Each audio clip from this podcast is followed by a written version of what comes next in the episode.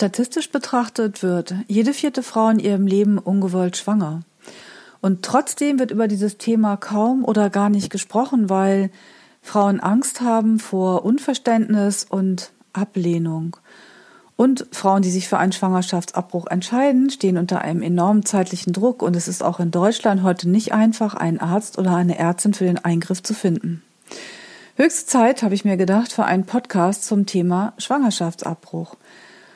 Ich freue mich sehr, heute mit Dr. Gisela Hilgefort, Geschäftsführerin der Pro Familia Mainz, über die Hintergründe von ungewollten Schwangerschaften zu sprechen, über die Sicherheit von Verhütungsmitteln, die wichtigsten Schritte auf dem Weg zum Abbruch, die Vor- und Nachteile dieser zwei Methoden, medikamentös oder Absaugen die Rolle der Väter, den Paragraphen 219a, die Entmündigung der Frau, die aktuellen Hilfen für Schwangere und welche es wirklich bräuchte und nicht zuletzt, warum Schwangerschaftsabbrüche zur Grundversorgung gehören sollten. Herzlich willkommen zu Alles über Sexualität, dem Podcast von die-sexualität.de. Ich bin Anja Drews, Sexologin und spreche hier über die gesellschaftlichen, kulturellen, politischen, gesundheitlichen, persönlichen, intimen, lustvollen und wunderbaren Seiten von Sexualität.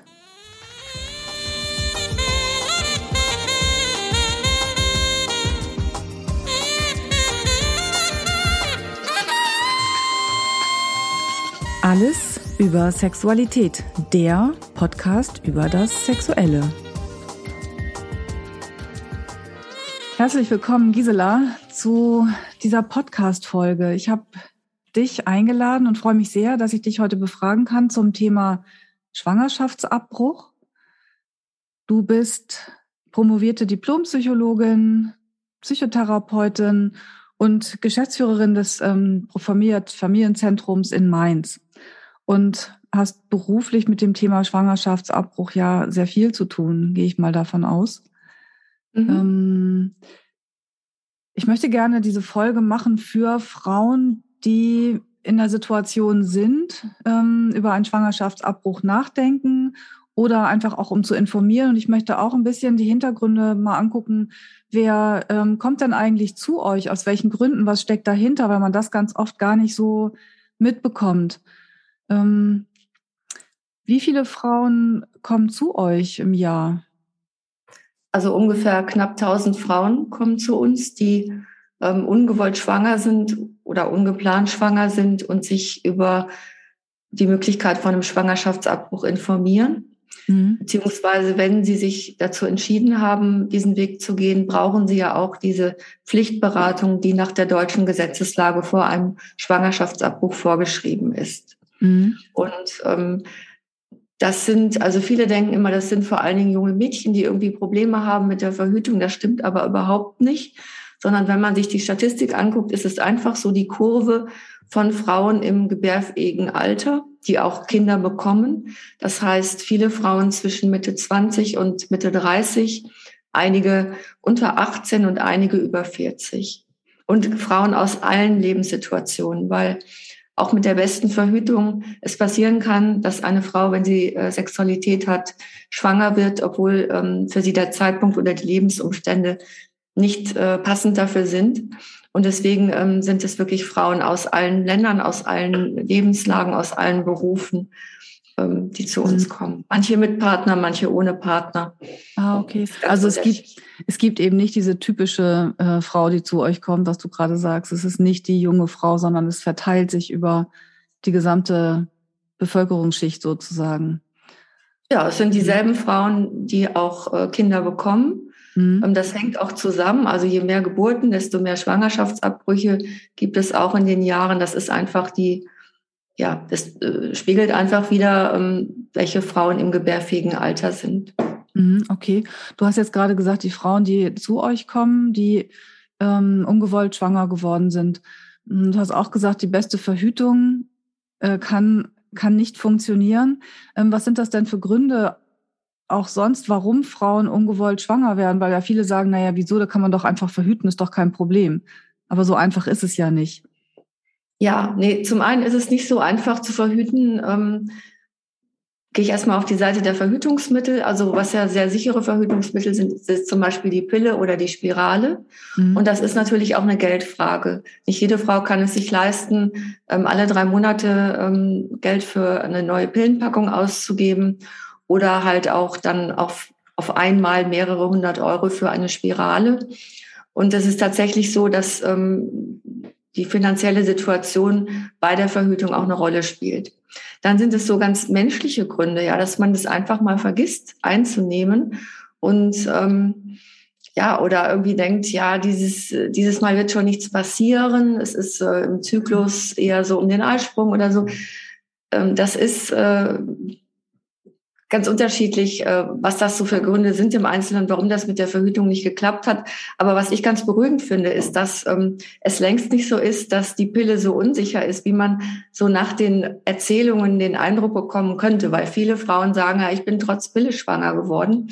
Und wenn man dann aber ein bisschen genauer nachfragt, dann haben sie sie doch vergessen oder hatten gleichzeitig eine Medikamenteneinnahme oder irgendwas anderes. Und ähm, von daher ist es schon ein relativ sicheres Mittel. Aber die regelmäßige Anwendung und auch Finanzierung ist nicht so einfach. Hm, okay, ich glaube, das ist das, worüber man auch gar nicht so wirklich nachdenkt, wenn man von außen drauf guckt. Aber wenn man drinsteckt, was du sagst, die finanzielle Situation, die Pille kostet Geld, ein Einsatz einer Spirale kostet Geld und das muss man erstmal haben dann, ne? Überhaben. Ja, und wenn man sich als Frau für die Pille entscheidet, muss man auch regelmäßig Termine bei der Frauenärztin machen, um das Rezept zu bekommen. Das muss, da muss man dran denken, das muss man organisieren. Das klingt jetzt alles nicht so wie unlösbare Aufgaben, aber ist halt in manchen Lebenssituationen so, dass man das nicht alles perfekt hinbekommt. Mhm. Und alle anderen Verhütungsmethoden ähm, erfordern noch mehr ähm, Kenntnis des eigenen Körpers und ähm, bewussten Umgang damit, also natürliche Familienplanung oder die Anwendung von Diaphragmen oder Kondomen erfordert auch eine gewisse Übung oder auch Kooperation des Sexualpartners und das ist alles nicht so einfach, äh, dass das immer klappen könnte. Und es passt auch nicht jede Verhütungsmethode für jede Frau in jeder Lebenslage. Also viele, die so anfangen mit der Sexualität, äh, nehmen ja zuerst mal Kondome und steigen dann später auf Pille oder Spirale um. Und das heißt, das ist auch ein Thema, das kann man nicht ein für alle Mal irgendwie erledigen, sondern muss man sich immer wieder mit beschäftigen, damit man auch die Verhütung findet, die zu einem selber und zu den Lebensumständen passt. Viele Frauen heute möchten auch keine hormonellen Verhütungsmittel mehr nehmen.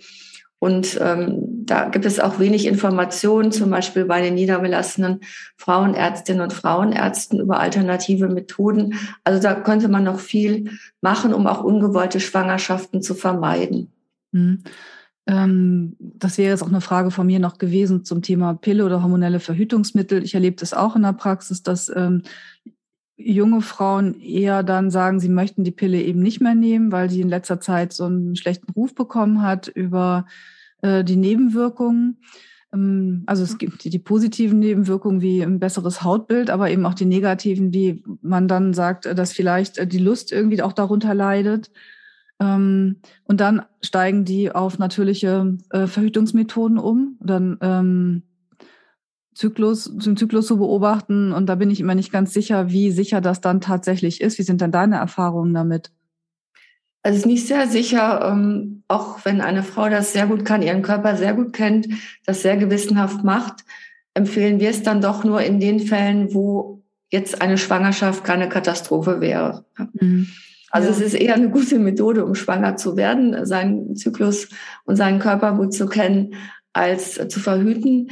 Mit Diaphragma ist, wenn man es gut anwendet oder auch mit Kondom, wenn man es gut anwendet, dann schon relativ sicher. Aber das erfordert halt schon Übung und beim Kondom halt auch die Kooperation des Partners, beziehungsweise gibt es auch ein Kondom für Frauen, aber das ist nicht so verbreitet, weil es ähm, teurer ist und auch ähm, nicht so, ja, nicht so äh, angenehm in der Anwendung für viele Frauen. Mhm. Ja, ja. Aber was, was wirklich viel und sofort helfen würde, wäre, wenn Verhütungsmittel kostenfrei wären. Ja, dann ähm, würde schon mal dieser ganze Teil äh, von Verhütung, die nicht stattfindet, aus äh, finanziellen Gründen wegfallen. Also da könnte man wirklich sofort ganz viel bewirken.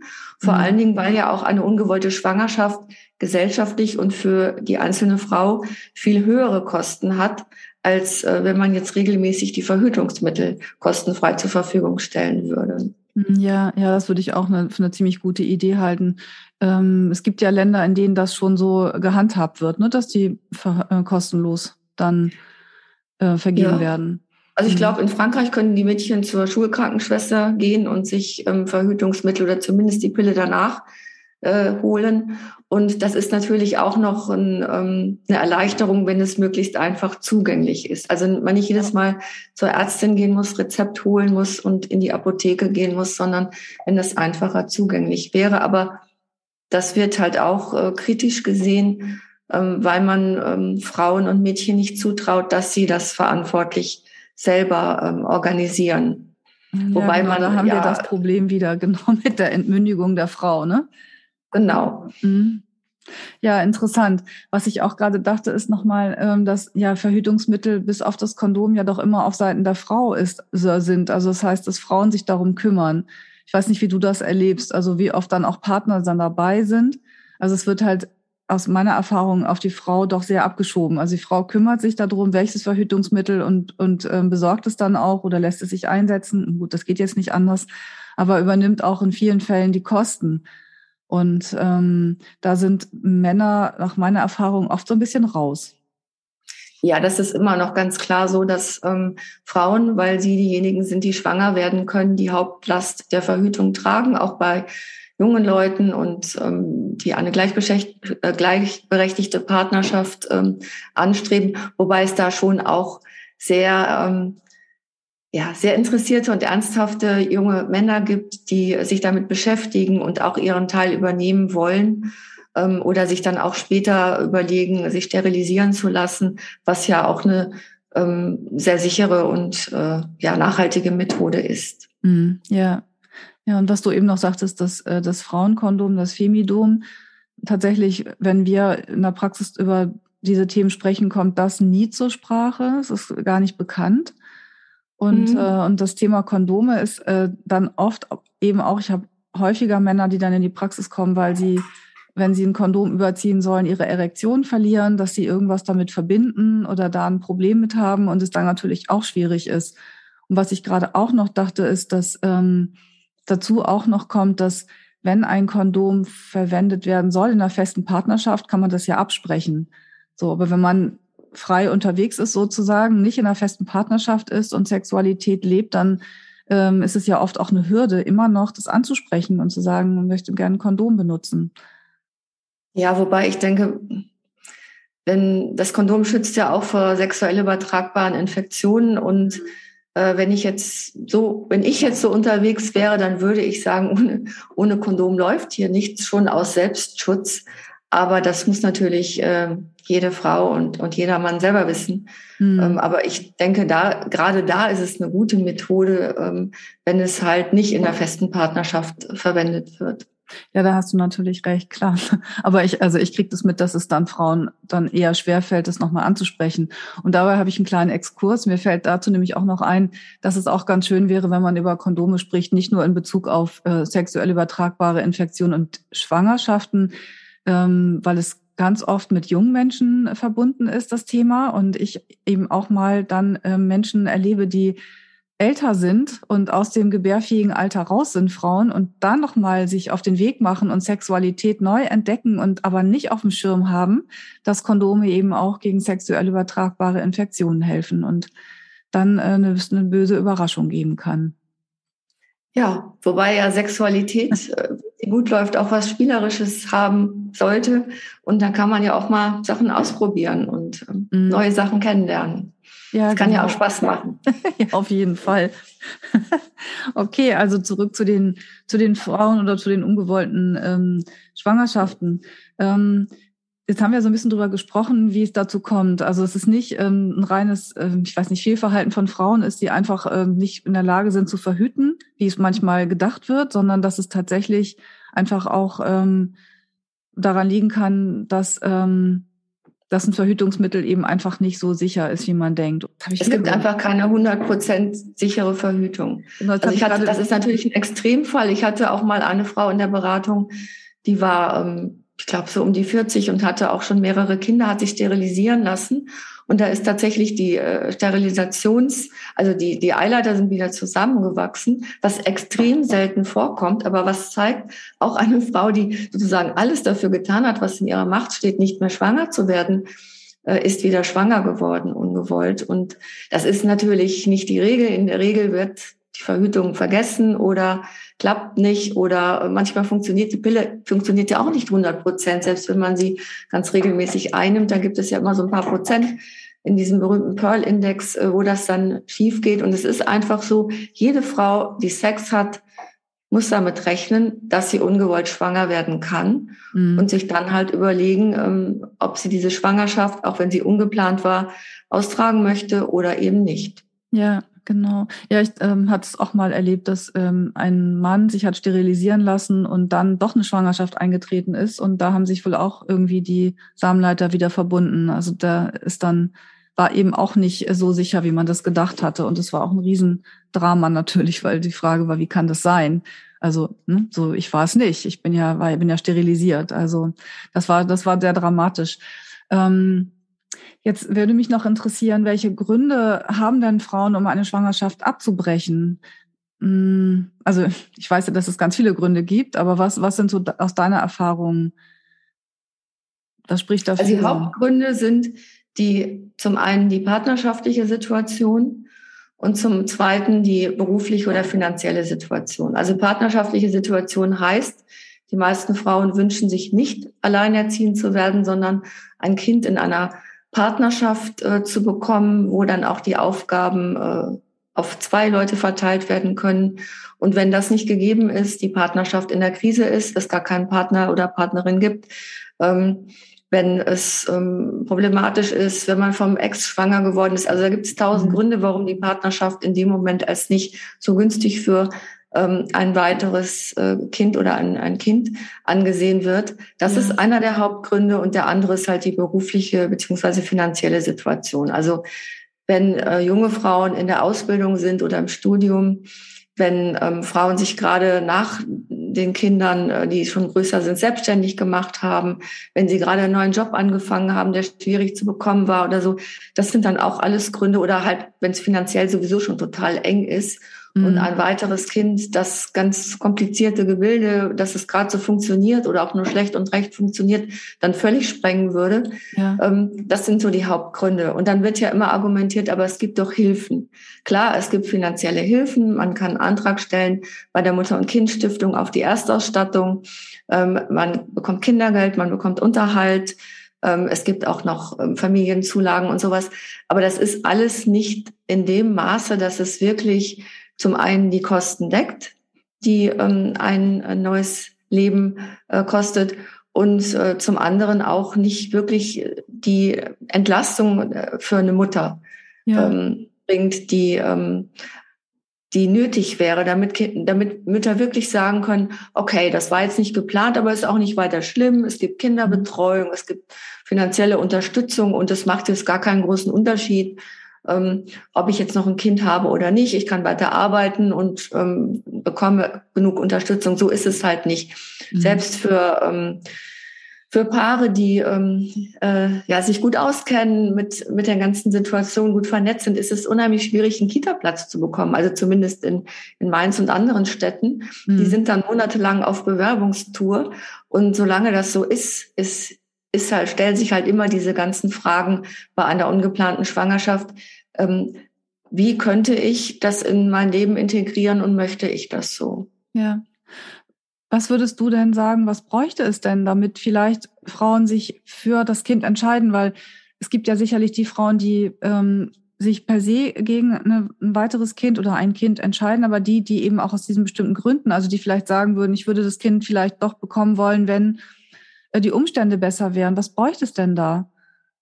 Es bräuchte bessere finanzielle und einfachere für Familien. Mhm. Nicht, dass man irgendwie an 50 Stellen 100 äh, verschiedene Anträge stellen muss. Okay. Mhm. Ähm, was ja besonders auch für Menschen, die jetzt nicht ursprünglich aus Deutschland äh, stammen oder Lernschwierigkeiten haben oder sowas, äh, dann nochmal eine größere Hürde ist. Es bräuchte genügend ähm, flexible Angebote für Kinderbetreuung.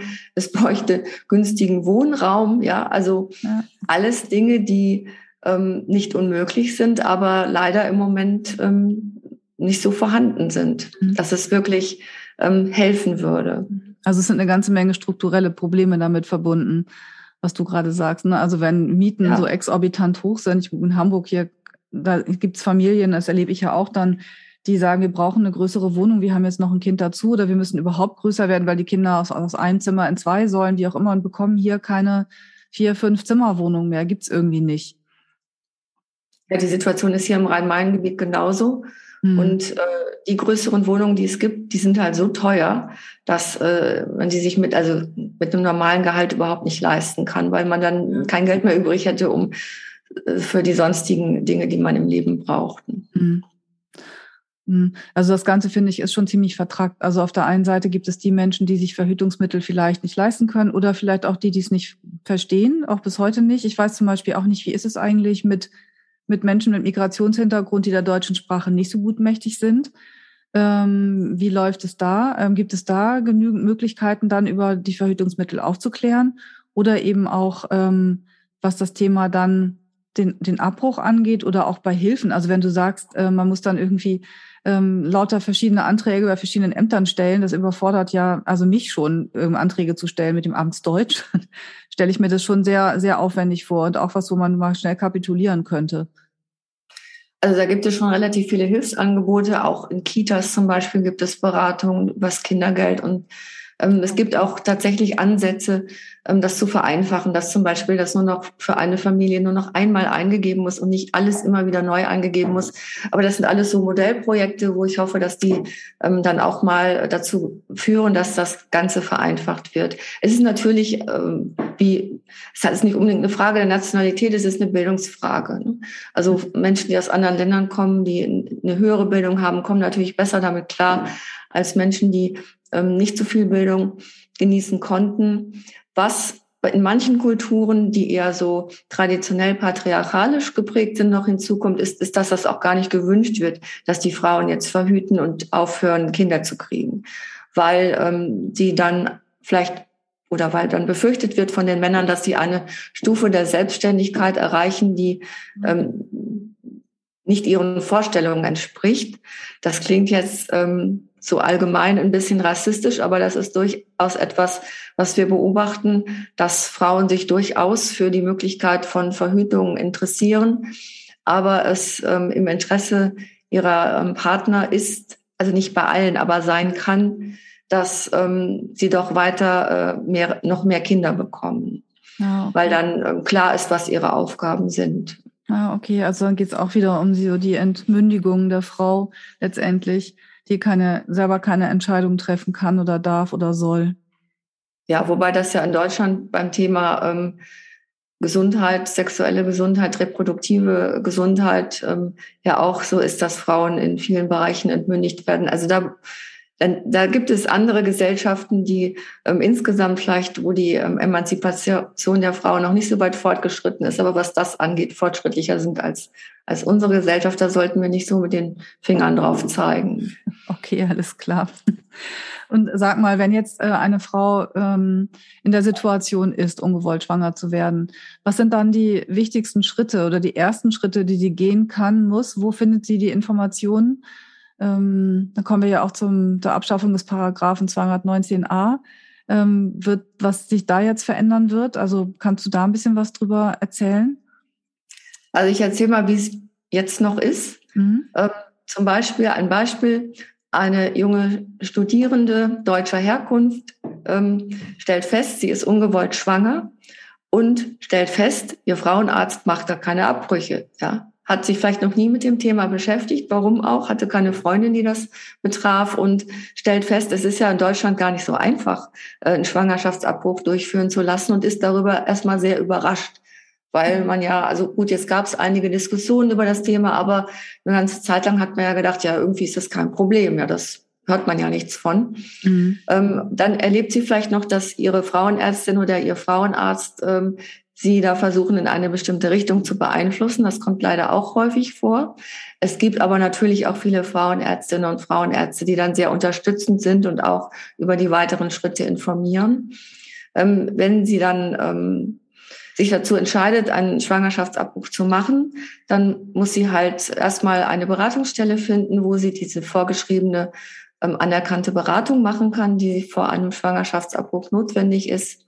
Und dann braucht sie noch eine ähm, Klinik oder Praxis, wo sie das durchführen lassen kann. Mhm, okay. Natürlich suchen die meisten Menschen erstmal im Internet nach Informationen.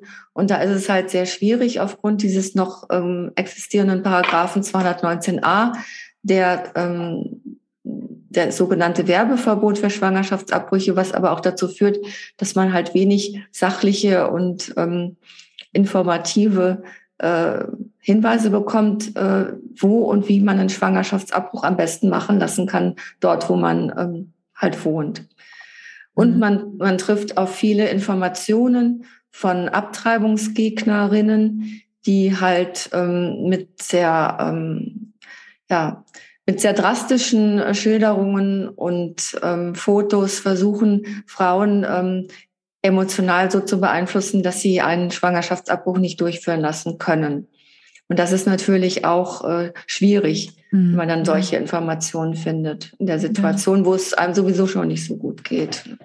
Mhm. Jetzt soll ja dieser Paragraph 219a abgeschafft werden. Das heißt, Ärztinnen und Ärzte, die Schwangerschaftsabbrüche anbieten, dürften dann auf ihren Homepages darüber informieren, welche Methoden sie anbieten. Es gibt ja verschiedene. Es gibt den sogenannten operativen Eingriff, obwohl es keine Operation ist, das wird abgesaugt, mhm. ähm, oder ähm, mit Medikamenten, ähm, bis zu welcher Woche sie das anbieten, was man dafür braucht, ob man eine Begleitperson mitbringen kann und diese ganzen Dinge, die wichtig sind für die Praxis, äh, die dann hoffentlich darüber informieren dürfen und das dann auch legal ist. Mhm, ja. Ja, das wären so die, die nächsten Schritte. Aus meiner Erfahrung als Schwangerenberaterin ähm, ist so die Entscheidung, denke ich mal, der allerschwerste Schritt in diesem ganzen Prozess. Ja. Ähm, für manche Frauen ist es klar, dass sie, ähm, die sich vielleicht auch schon darüber Gedanken gemacht haben vorher, dass sie in ihrer jetzigen Lebenssituation keine Kinder bekommen möchten. Manche Frauen, das sind aber wirklich wenige, so meiner Erfahrung nach, sagen auch grundsätzlich, ich möchte keine Kinder bekommen und welche, wo das nicht so klar ist, die einen Kinderwunsch haben, aber wo der Zeitpunkt unglücklich erscheint oder die Beziehung noch nicht so stabil oder halt die berufliche Situation schwierig, ähm, die sich dann damit auseinandersetzen, ja, mache ich es jetzt trotzdem oder entscheide ich mich für einen Schwangerschaftsabbruch. Das ist halt, mhm. die sind wirklich in einer schwierigen Situation und da kommt es halt ganz darauf an, auch wie ihr Umfeld reagiert, wie viel Unterstützung sie bekommen oder ob das in ihrem Umfeld grundsätzlich abgelehnt wird, äh, wie sie auch damit dann psychisch zurechtkommen. Ah ja, auch eine interessante Frage. Ne? Also wie ist das eigentlich ähm, mit den mit den Folgen, den psychischen Folgen eines Schwangerschaftsabbruchs? Es gibt ja Menschen, die sagen, dass es immer irgendwie ganz furchtbar ist, aber meine Erfahrung ist eben nicht es ist nicht immer ganz furchtbar, sondern Frauen, die sich dafür entscheiden, die klar sind und ein stützendes Umfeld haben, haben das nicht, sondern können damit gut umgehen. Also es gibt viele Studien darüber. Es läuft ja jetzt auch gerade wieder eine große Studie, die sogenannte Spahn-Studie, die auch mit der Reform des ähm, Abtreibungsgesetzes im Zusammenhang ähm, entwickelt wurde, wo es da nochmal darum geht, wie sind denn die psychischen Folgen von Frauen, die mhm. ähm, einen Schwangerschaftsabbruch haben durchführen lassen, aber wie sind denn auch, ist die Situation von Frauen, die nicht schwanger werden wollten und die Schwangerschaft dann ausgetragen haben. Ähm, man kann wirklich sagen, auf dem heutigen Stand der Wissenschaft, und das bestätigt sich immer wieder, ist in dem Fall, wenn eine Frau entschieden war, und auch von ihrem Umfeld nicht dafür äh, stark angefeindet wird, gibt es keine negativen psychischen Folgen. Das kommt aber wirklich entscheidend darauf an, wie sicher sie sich mit der Entscheidung ist und wie halt auch die Unterstützung ist, wie sie das erlebt hat. Ja. Äh, Frauen, die bis zuletzt ambivalent sind, also vielleicht einen starken Kinderwunsch haben, aber irgendwie alles dagegen spricht und die sich dann aus Vernunftgründen dafür entscheiden, ähm, die Schwangerschaft nicht auszutragen, obwohl sie es vielleicht eigentlich in ihrem Inneren, in ihrem Herzen oder ähm, gerne wollen, ähm, für die ist das natürlich ähm, schwierig und da kann es dann auch sein, dass sie danach darunter leiden und es bereuen. Aber das sind tatsächlich nur diese Fälle. Ja. Oder Frauen, die sowieso schon psychische Probleme hatten, äh, da ist das dann auch oft so, dass die nach dem Schwangerschaftsabbruch weiter bestehen oder sich auch verschlechtern ähm, und wo sie dann manchmal auch so das an dem Schwangerschaftsabbruch dann festmachen. Mhm. Ja, also es passiert auch manchmal, dass Frauen nach Jahren in die Beratung kommen und sagen, ja, ähm, mein Leben ist ähm, in der schwierigen, ich bin in der schwierigen Lebenslage, ich bin mit allem unzufrieden, ich habe keine Partnerschaft, ähm, ich habe meinen Job verloren und finanzielle Probleme. Und das hat damit angefangen, dass ich diesen Schwangerschaftsabbruch gemacht habe. Aber wenn man sich das da näher anguckt, ist das oft nicht der ausschlaggebende Grund gewesen, aber so ein für die Frauen so ein Punkt, an dem sie das festmachen können. Hm, ja, du hast gerade äh, auch die Frauen angesprochen, die ähm, eigentlich vielleicht kein Kind haben wollten, aber die Schwangerschaft dann doch austragen, weil es vielleicht keine Möglichkeit gab, eben Abbruch mh, hm, durchführen zu lassen. Gibt es da irgendwas, Studien darüber, wie geht es dann den Frauen und wie geht es den Frauen mit den Kindern? Also die haben auf jeden Fall eine größere Belastung grundsätzlich, dadurch, dass sich ihre Lebenssituation ja auch in einem größeren Maße äh, verändert hat. Hm. Also es ist, es ist eine größere Belastung, ähm, eine Schwangerschaft ungewollt auszutragen, als einen Schwangerschaftsabbruch zu machen. Ah, okay, das ist ja auch nochmal ein ganz interessanter Aspekt an der ganzen Thematik. Ja, und auch was das Körperliche angeht, ähm, ist eine Geburt natürlich für den weiblichen Körper belastender als ein Schwangerschaftsabbruch. Also auch die körperlichen ähm, Folgen von Schwangerschaftsabbrüchen. Ähm, es kann natürlich Komplikationen geben. Es gibt ja keinen medizinischen Eingriff, wo es das nicht gibt, aber die sind so extrem selten, wirklich schwerwiegend, mhm. ähm, dass es so, wenn man es nur rein medizinisch betrachtet und das ähm, psychische und das ähm, ethische weglässt, ist es ein unkomplizierter und kleiner Eingriff. Mhm, ja, genau, da wollte ich auch noch was zu fragen. Du hast gesagt, es gibt eben einmal den, äh, den medizinischen Eingriff, also die Absaugung und dann nochmal den äh, medikamentösen Eingriff. Was wird da genau gemacht? Also du hast ja auch gesagt, es ist dann auch tatsächlich schwierig, darüber Informationen zu finden. Was ist es, was gibt es, was du da vielleicht den Hörerinnen oder Hörern noch gerne mitgeben möchtest, kannst? Also von der Sicherheit her sind beide Methoden sehr sicher mhm. und sehr schonend für den Körper einer Frau. Sie kann im Prinzip nach beiden Methoden direkt wieder schwanger werden. Wenn man danach zu einem Frauenarzt geht, der nicht weiß, dass man einen Abbruch hat machen lassen, würde er das auch gar nicht sehen. Also es ist wirklich ähm, schonend für den Körper. Ähm, es hat beides Vor- und Nachteile. Viele Frauen entscheiden sich für das Absaugen unter Vollnarkose. Das wird ambulant gemacht, dauert zehn Minuten. Da wird halt der Muttermund unter Betäubung etwas gedehnt, damit dieses Absaugröhrchen, das ist so ein kleines ähm, Plastikstäbchen, ähm, so ähnlich wie ein Strohhalm, in die Gebärmutter eingeführt werden kann, um, damit das, die Gebärmutterschleimhaut mit dem Embryo abgesaugt werden kann. Das dauert zehn Minuten und viele Frauen entscheiden sich für die Methode, weil das halt nur ein Termin ist, weil sie davon nichts mitbekommen. Und ich denke mal, es ist für Frauen, die ja die Angst vor ähm, medizinischen Eingriffen haben oder äh, ja die große Probleme irgendwie in so einer Situation haben, auch tatsächlich eine gute Methode. Und es geht wirklich schnell. Ja, ja. Ähm, das andere ist halt, dass der Schwangerschaftsabbruch mit Medikamenten, das sind Hormone, die so eine Art künstliche Fehlgeburt auslösen. Das sind halt zwei Termine. Beim ersten Termin wird ähm, ein Hormon gegeben, was die Weiterentwicklung der Schwangerschaft stoppt. Und ein bis zwei Tage später bekommt man nochmal andere Hormone, die dann äh, die Ausstoßung des ähm, Schwangerschaftsgewebes und des mhm. Embryos bewirken. Mhm, ja. Und ähm, diese Methode mit den Medikamenten, die ist in Deutschland nur bis zur neunten Schwangerschaftswoche zugelassen. Den ähm, normalen Schwangerschaftsabbruch kann man ja Gesetz nach Gesetz, also nach einer Beratung ähm, bis zur ähm, zwölften Woche nach der Befruchtung oder wie die Frauenärzte rechnen, vom ersten Tag der letzten Periode bis zur 14. Mhm. Schwangerschaftswoche machen. Viele Ärzte bieten aber den medikamentösen Abbruch auch nur bis zur siebten Schwangerschaftswoche an, weil danach doch die ähm, Krämpfe und die Schmerzen durch dieses Ausstoßen ähm, größer werden. Ja, da muss man schon ganz schön fix sein, oder? Dass man das dann Ja, viele Frauen ähm, merken dann auch nicht rechtzeitig genug, äh, dass sie überhaupt schwanger sind, so dass diese Methode für sie nicht dann nicht mehr in Frage kommt. Okay. Was aber auch ein großer Vorteil ist, dass es jetzt auch ähm, die Möglichkeit gibt, das über telemedizinische Betreuung zu machen. Das heißt, für Frauen, äh, wo es weit und breit kein Angebot gibt äh, für Schwangerschaftsabbrüche, gibt es dann halt auch die Möglichkeit, sich ähm, telemedizinisch äh, bei dieser, bei diesem Abbruch äh, begleiten zu lassen. Ah, okay. Das ist ja dann auch ein Thema, wenn du sagst, äh, man, man denkt, es wäre irgendwie, was heißt ganz einfach, aber man könnte relativ gut jemanden finden, der dann diesen Abbruch vornimmt. Es ist aber gar nicht so einfach. Dann gibt es aber immer noch diesen Weg. Also auch für die, die eben weiter, weiß nicht, auf dem Land irgendwo sind. Ähm, in der Stadt ist es sicherlich auch immer noch was anderes, denke ich. Aber sich dann nochmal auf diese andere Art und Weise dann begleiten zu lassen. Ja, das gibt es bisher als ein, soweit ich weiß, ein Angebot in, in Deutschland, in Berlin. Ähm, aber ich denke mal, das wird zunehmen und ähm, solange die Versorgungssituation in vielen Teilen Deutschlands auch ähm, so schlecht ist oder dass es überhaupt gar keine Ärztinnen und Ärzte gibt, die das anbieten, ähm, ist es auch natürlich eine, äh, eine Notwendigkeit, dass man, dass mhm. Frauen diese Möglichkeit haben. Aber es kommt auch nicht für alle Frauen in Frage. Ähm, und man braucht auch einen Frauenarzt vor Ort, der zum Beispiel das Ultraschallbild macht. Und da kann es dann auch wieder Schwierigkeiten geben, dass zum Beispiel die Frauenärztinnen und Ärzte vor Ort das äh, nicht gut heißen, dass man diesen Weg wählt. Also da gibt es dann wieder andere Probleme. Es ist auf jeden Fall kompliziert und schwierig. Hm, ja, das hört sich so an. Wie ist das mit der äh, Medizinerausbildung?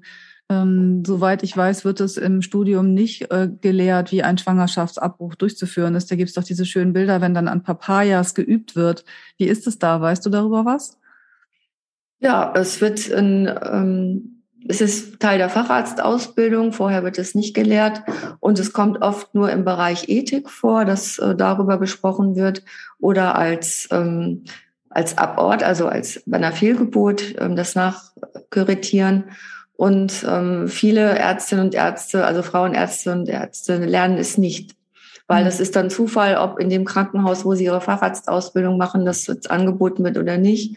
Und ähm, ob sie sich dafür interessieren. Also es ist nicht selbstverständlich, dass eine Ärztin oder ein Arzt, die äh, Frauenärztin werden, ähm, das lernen. Und das mhm. finde ich schon ein großes Manko, weil für mich gehört es äh, zu, zu dem Leben einer Frau dazu, dass sie halt ähm, in die Situation kommen kann, einen Schwangerschaftsabbruch durchführen lassen zu wollen. Und ähm, für mich ist es nicht stimmig, dass, ähm, dass es Frauenärzte gibt, die dann sagen, ich ähm, begleite meine Patientin aber nur dann, wenn sie die Schwangerschaft auch austragen. Und wenn sie die Schwangerschaft nicht austragen ähm, möchte, dann muss sie woanders hingehen. Ähm, das ist für mich nicht äh, stimmig, weil für mich sind es dieselben Frauen. Ja, es sind ja auch dieselben Frauen. Die meisten Frauen, die einen Schwangerschaftsabbruch machen lassen, haben schon Kinder. Das heißt, sie sind nicht grundsätzlich gegen Kinder, sondern sie möchten in der Situation kein weiteres Kind. Ja. Und ihr dann zu sagen, na, jetzt bist du nicht mal meine Patientin, jetzt musst du woanders hingehen, das mache ich nicht. Das finde ich nicht stimmig, weil für mich ist das ein, ein Gesamtes. Ja. Also es müsste zum, mhm. zur Grundversorgung für, ähm, für Frauen in der Gesundheitsversorgung gehören, dass sie auch, äh, genauso wie sie eine Begleitung in der Schwangerschaft bekommt, die sie austrägt, auch eine Begleitung bekommt, wenn sie eine Schwangerschaft nicht austragen möchte. Also das sind ja schon zwei ganz wichtige Punkte jetzt auch. Ne? Einmal das Thema Verhütungsmittel, dass es gut wäre, wenn Verhütungsmittel frei verfügbar wären, kostenlos über die Krankenkassen gedeckt wären mhm. um dann einen freien Zugang zu, zu haben und eine freie Auswahl und, äh, und die Grundversorgung dann auch bei einer ungewollten Schwangerschaft. Ja, das mhm. sollte auch eine ganz normale, ähm, selbstverständliches äh, medizinisches Angebot sein, was Frauen ähm, nutzen können. Ich meine, das ist keine schöne Sache. Ich will das jetzt auch nicht schönreden oder kleinreden. Mhm. Ähm, die meisten Frauen machen sich schon viele Gedanken darüber, dass es ja ein werdendes Leben ist, was sich in ihnen entwickelt. Und gerade wenn sie schon Kinder geboren haben, haben sie auch eine Vorstellung davon, wie so eine Schwangerschaft weitergeht. Ähm, das ist jetzt nicht so, dass, ähm, dass das vergleichbar ist vielleicht mit anderen medizinischen Eingriffen, aber trotzdem oder gerade deswegen, denke ich mal, sollte das ähm, Frauen nicht so schwer gemacht werden, wenn sie sich für diesen Weg entscheiden. Mhm, ja. Man sollte das einfach akzeptieren, wenn eine Frau sagt, ich möchte jetzt nicht diese Schwangerschaft nicht austragen. Ja, also dass sie frei entscheiden kann und man ihr das auch zutraut, dass sie das kann und abwägen kann. Ja. Mhm. Wenn sie Informationen wünscht, wenn sie Hilfe braucht, wenn sie sich beraten lassen möchte, auch bei der Entscheidungsfindung, das, das sollte man alles weiter anbieten und so viel Unterstützung und Hilfe wie möglich auch anbieten.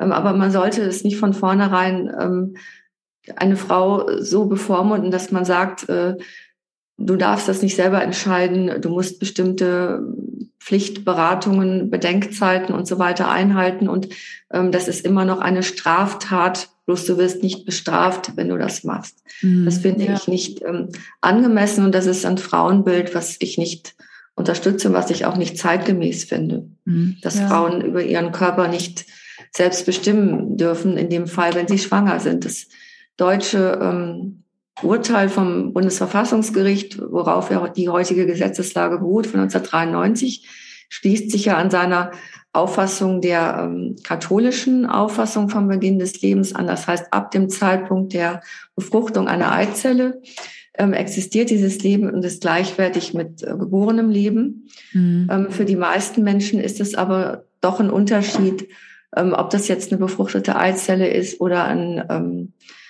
eine Schwangerschaft in einem ganz frühen Stadium oder halt äh, ein Embryo oder Fötus. Also das mhm. ist für die meisten schon etwas was anderes. Und von daher ist es auch ein ganz individueller Prozess, wo dann eine Frau sagt, also bis zu dem Moment könnte ich mir einen Schwangerschaftsabbruch noch vorstellen und ab dem Moment dann ist es undenkbar. Also ich denke mal spätestens ab dem Moment, wo ein Fötus außerhalb des weiblichen Körpers lebensfähig wäre oder für viele ist auch ein wichtiger Zeitpunkt, ab wann kann denn ein Fötus von der Entwicklung her überhaupt irgendwas wahrnehmen? Ja, wann ist denn das zentrale Nervensystem und die Nerven so ausgebildet, dass man überhaupt von irgendwelchen Empfindungen oder Wahrnehmungen sprechen kann, was ab der 22. bis 24. Schwangerschaftswoche so ist? Das sind so ähm, Überlegungen, die für viele Frauen, die ungewollt schwanger sind, eine Rolle spielen und nicht so dieses, ja, ab, ab der ähm, Befruchtung der Eizelle gibt es da eine mhm. zweite Person, die, ähm, die genauso zählt wie oder sogar mehr zählt als, als mein Leben. Ja, ja. Ähm, ich habe noch eine Frage zu diesem Paragraphen 219a. Wenn der jetzt tatsächlich abgeschafft wird, und es ist ja jetzt ich glaube, es ist schon ziemlich sicher, oder? Es ist ziemlich, mhm. ziemlich klar. Ja. Ähm, was kann sich dann verändern? Glaubst du, dass dann ähm, wieder, dass dann auch die Praxen, die jetzt zurückgerudert sind, also die nicht mehr ähm, informieren durften, dass die das wieder auf ihrer Seite aufnehmen? Geht es wieder in eine andere Richtung oder was denkst du, wie wird sich das entwickeln? Also die größte Hoffnung setze ich eigentlich darin, dass es dazu beiträgt, dass ähm, Schwangerschaftsabbrüche gesellschaftlich weniger abgewertet werden oder Menschen, die mhm. Schwangerschaftsabbrüche bei sich durchführen lassen oder ähm, in dem Bereich arbeiten, dass es einen positiven Einfluss auf die Akzeptanz dieser Entscheidung hat. Das ist eigentlich so die größte Hoffnung, die ich damit verbinde. Ob Ärztinnen und Ärzte dann ähm, auf ihren Homepages ähm, mehr informieren oder nicht. Es hängt, denke ich mal, davon ab, auch was sie für Erfahrungen gemacht haben. Wenn sie ähm, schlechte Erfahrungen gemacht haben mit Abtreibungsgegnern, die verschwinden ja dadurch nicht, mhm. dann werden sie vielleicht nicht äh, darüber informieren, sondern das weiter, ja, halt anbieten, aber man kann die Information dann nur über eine Beratungsstelle bekommen. Ja. Andere werden darüber informieren, aber es wird auch nicht von heute auf morgen mehr Ärzte und Ärzte geben überhaupt, die das anbieten. Das ist ja ein Riesenproblem, dass äh, viele Ärztinnen und Ärzte, die das jetzt noch machen, ähm, eigentlich schon im Rentenalter sind oder schon weit darüber hinaus mhm. und keine Nachfolgerinnen und Nachfolger finden. Es gibt jetzt vermehrt äh, junge Ärztinnen und Ärzte, die sich für das Thema interessieren und auch ähm, sich vorstellen können, in dem Bereich zu arbeiten. Aber bis die dann tatsächlich auch mal in den äh, Kliniken und Praxen ähm, angekommen sind. Das wird noch ein paar Jahre dauern. Ja. Und äh, in der Zeit wird es, glaube ich, eine sehr schwierige Situation werden, in manchen Teilen von Deutschland ähm, eine Ärztin oder einen Arzt zu finden. Wir mhm. mussten hier in Mainz äh, die medizinische Einrichtung der Pro Familia jetzt auch zwei Wochen schließen, weil die Ärztin an Corona erkrankt war oh. und ähm, wir einfach keine Vertretung gefunden haben. Und das ist in, in vielen Gegenden so. Gerade auch in, in Bayern, in Baden-Württemberg und äh, im westlichen Teil von Rheinland-Pfalz gibt es teilweise überhaupt gar keine Ärzte, die das anbieten. Und die Frauen müssen entsprechend weit fahren. Ah, okay. Und die Zeit drängt ja, ne? Das äh, ist ja nichts, was man jetzt noch ewig lange dann drüber nachdenken kann oder, oder abwarten kann oder irgendwie warten kann, bis eine Ärztin wieder da ist, sondern man muss halt loslegen. Wobei ich jetzt auch nochmal denke, dazu kommt eben auch das, ähm, dieses persönliche Empfinden, was du gerade vorher gesagt hattest. Ab wann ist ein, ein, ein Leben ein Leben oder ab wann ist es möglich, ähm, oder für, ähm, bis wann ist es für eine Frau möglich zu sagen, jetzt mache ich den Abbruch noch oder eben nicht mehr, was ja eben auch eine individuelle ähm, Entscheidung dann ist. Ja, und ich denke mal, weil es so eine individuelle Entscheidung ist, weil es auch so ein Prozess ist, ähm, ab wann eine Frau sozusagen das Gefühl hat, oder egal ob eine Frau sagt, ich will mich da gar nicht weiter mit beschäftigen. Für mich ist das jetzt erstmal irgendwie eine ganz frühe Schwangerschaft, wo noch nicht viel entwickelt ist und ich will da auch gar nicht, nicht mich näher mit auseinandersetzen. Mhm. Oder ob eine Frau von vornherein klar ist, das ist ein Kind. Ich finde, das sollte niemand einer Frau vorschreiben, wie sie darüber zu denken hat. Ja, für ja. die eine ist es halt ein Kind und für die andere ist es ähm, sind es halt äh, Zellen, die sich zu einem Menschen entwickeln. Und ähm, ich finde das ganz problematisch, dass äh, die Gesellschaft Frauen vorschreibt, wie sie das äh, empfinden sollen. Ja, mhm. oder auch die Religionen. Das ist ja unterschiedlich. Ähm in der muslimischen Religion ist es dann äh, je nach Richtung ab einer bestimmten Woche ein Problem, äh, einen Schwangerschaftsabbruch durchführen zu lassen. Äh, und ähm, bei den Frauen selbst ist das dann nochmal ganz anders. Und diesen individuellen Prozess, finde ich, das sollte man respektieren, ähm, wie das für eine Frau ist und nicht sagen, du musst das aber, du darfst das noch nicht als Kind sehen oder du musst das so und so sehen. Und das ja. finde ich halt, das sollte eine Gesellschaft sich nicht anmaßen. Mhm. Ja, ja, das stimmt. Das stimmt. Und ähm, was wir jetzt noch gar nicht gesprochen haben, was mich noch interessiert, ist ähm, die Seite der Väter. Was ist denn mit denen eigentlich? Die sind ja da auch immer ziemlich raus aus dem gesellschaftlichen Diskurs. So, was ist mir, was gibt's dazu noch? Also sind die, wie weit sind die damit involviert? Ähm, hast du Erfahrungen? Ähm, da gibt's ja ähm, sicherlich auch äh, unterschiedlichste Meinungen auf, auf der Seite und Verhaltensweisen. Also wenn es eine bestehende Partnerschaft ist und ähm, sie beide mehr zu einem Schwangerschaftsabbruch tendieren, zum Beispiel, weil sie in dem Moment nicht noch ein weiteres Kind möchten, dann ist es oft so, dass die Väter sehr unterstützend sind, auch mit in die Beratung kommen, auch ähm, die Frauen begleiten zum Schwangerschaftsabbruch. Aber die können sich in der Regel überhaupt nicht vorstellen, wie das ist, schwanger zu sein. Ja, also das merke ich immer wieder, dass die in der Beratung, die Frauen merken das ja oft schon ganz früh, auch körperlich an, an Spannung in den Brüsten und dass ihnen, ihnen schlecht wird und so. Und so eine Frühschwangerschaft äh, kann sich ein Mann nicht vorstellen. Und wenn ich das dann sage, dass das in den meisten Fällen so ist, dann sind die oft ganz erleichtert, weil ähm, das irgendwie von ihnen erwartet wird, dass sie jetzt auch schwanger sind. Ja, und manche sagen auch, wir sind schwanger und meinen das aber natürlich mhm. irgendwie nett, auch wenn es Quatsch ja. ist. Ich habe mal dazu eine ähm, lustige Studie gehört, dass ähm, da wurden Männer befragt, wann sie sich mit der Möglichkeit, Vater zu werden, auseinandersetzen. Und da kam raus, äh, im, also die meisten, ein Jahr nach der Geburt des ersten Kindes. Ja, das, das fand ich echt lustig. Aber das ist halt, es ist eine Tatsache. Ja, das ist mhm. natürlich nicht gut.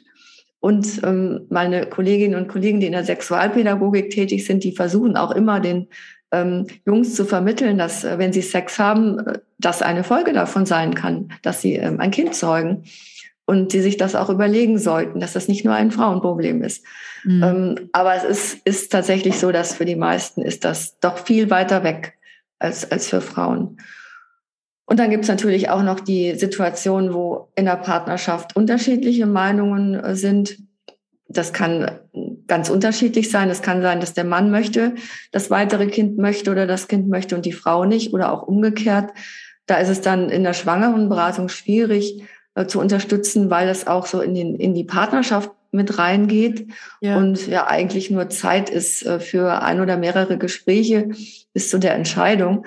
Und ähm, da bieten wir dann auch oft an, dass wir, ähm, wenn das gewünscht wird, dann auch noch weiter ähm, Paarberatung ähm, anbieten für dieses Paar. Und ähm, ja, dann gibt es natürlich auch viele Frauen, die nicht in einer Partnerschaft schwanger werden und wo dann der, der Mann tatsächlich keine Rolle spielt. Mhm. Ja. Ja, auf jeden Fall auch ein spannendes Thema, ne? weil das ähm, zumindest in der Öffentlichkeit wird darüber nicht viel gesprochen, wenn es um das Thema geht.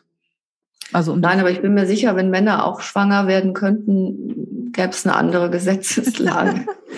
ja, ich, das äh, habe ich ganz oft den Gedanken, wenn, wenn Frauen äh, einen Penis hätten und eine Erektion für Sex bräuchten, dann hätten wir viel weniger Geschlechtsverkehre, als sie bisher stattfinden.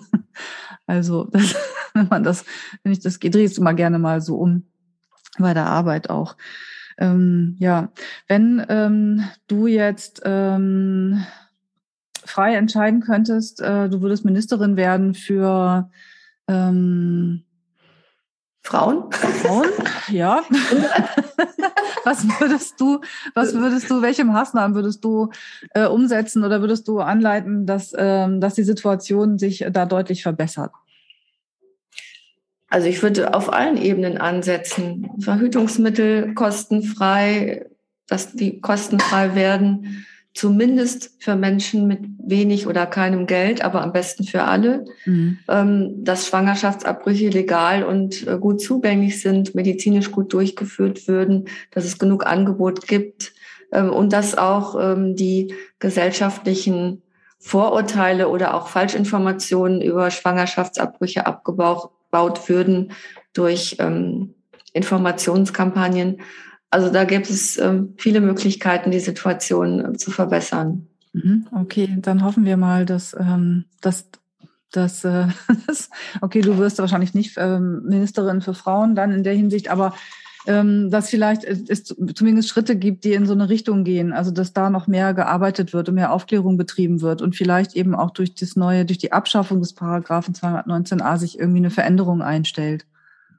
Also ich sehe schon eine Veränderung des gesellschaftlichen Klimas in den letzten Jahren, auch ähm, weil viele jüngere Frauen ähm, sich jetzt dafür engagieren, dass die Situation nicht so bleiben kann mit dieser Bevormundung, wie sie ist, mhm. und dass Frauen doch über ihren Körper selbst bestimmen sollten. Mhm. Und das finde ich sehr positiv, weil viele Jahrzehnte hat sich ja da gar nichts mehr getan, gab es gar keine Diskussion darüber.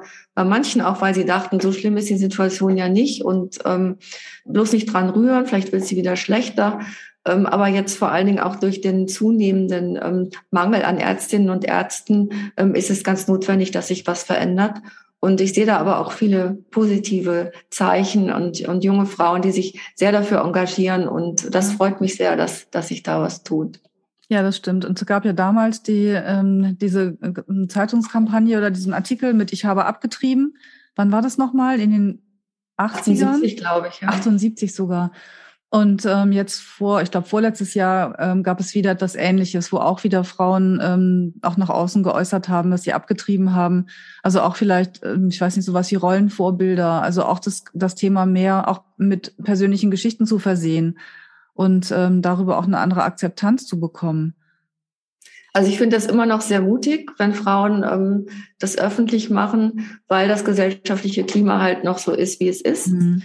Ähm, ich würde das auch keiner Frau empfehlen. Ich sage auch in der Beratung immer, überlegen Sie sich gut, wen Sie einweihen, weil es immer noch Reaktionen gibt, ja, mit denen man gar nicht so rechnet. Ja, also auch von Leuten, wo man nicht damit rechnet, weil das doch ein Thema ist, was sehr ähm, oft sehr emotional und sehr wenig ähm, rational behandelt wird. Ja, und mhm, ja. Wo ich teilweise auch ähm, obwohl ich Psychologin und Therapeutin bin, nicht so ganz nachvollziehen kann, warum diese Menschen jetzt dieses Thema nehmen, um sich so vehement gegen äh, die äh, Selbstbestimmung von Frauen äh, zu engagieren. Also zum Beispiel so ganz radikale Abtreibungsgegner.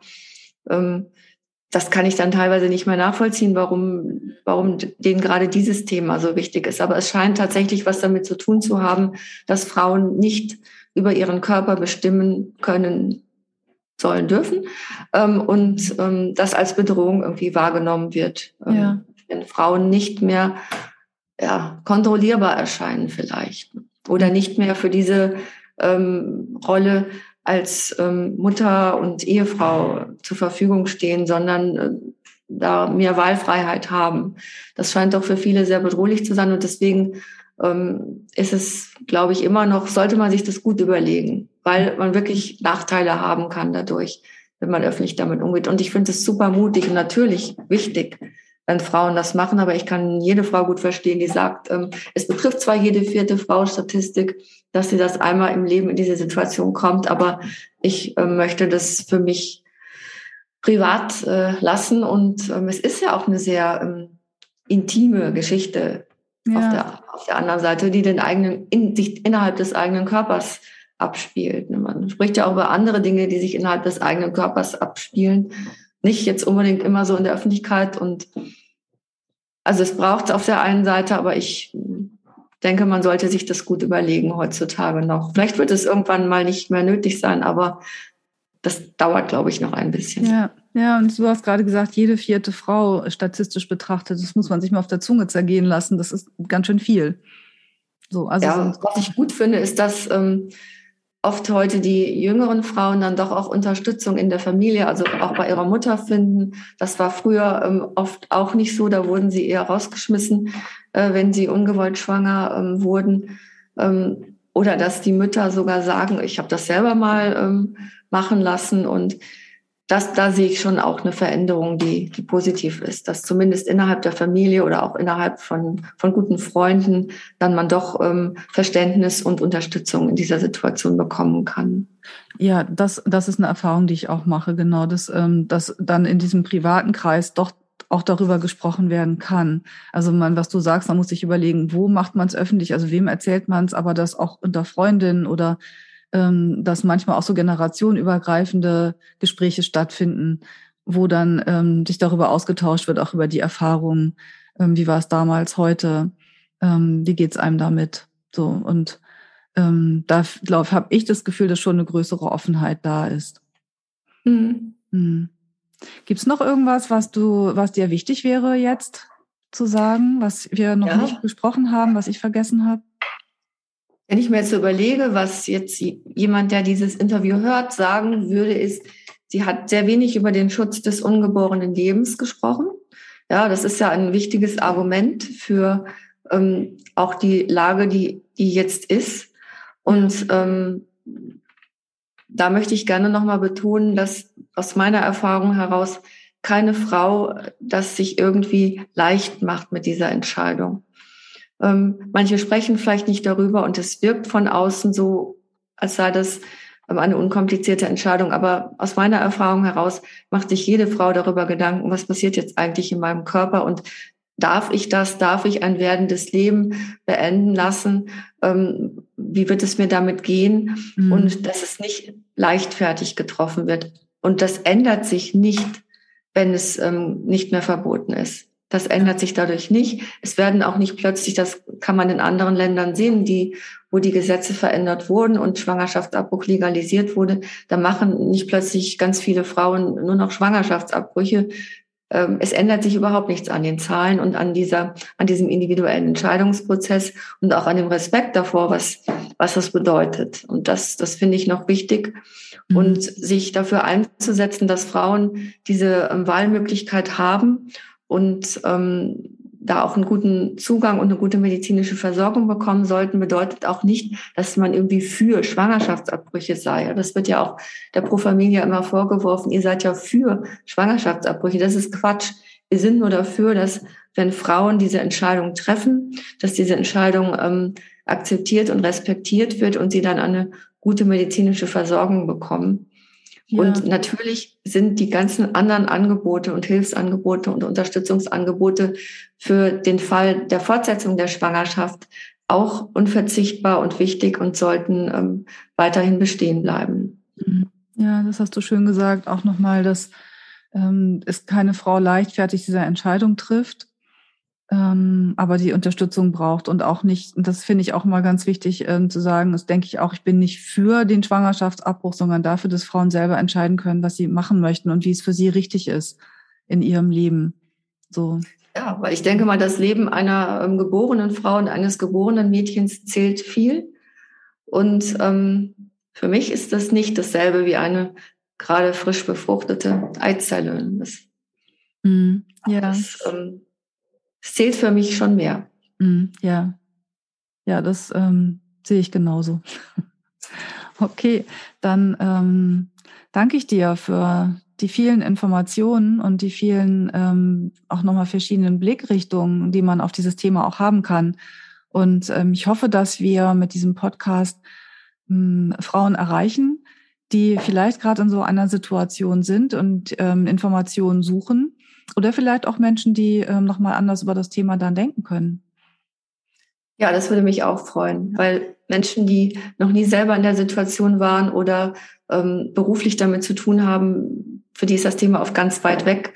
Und ähm, dann ist es vielleicht auch leicht, in Anführungszeichen, es so abzuwerten, wenn Menschen diese Entscheidung treffen. Aber ähm, das wäre schön, wenn das ja. dazu beitragen könnte. Ja, dir vielen Dank für dein Interesse und das Interview.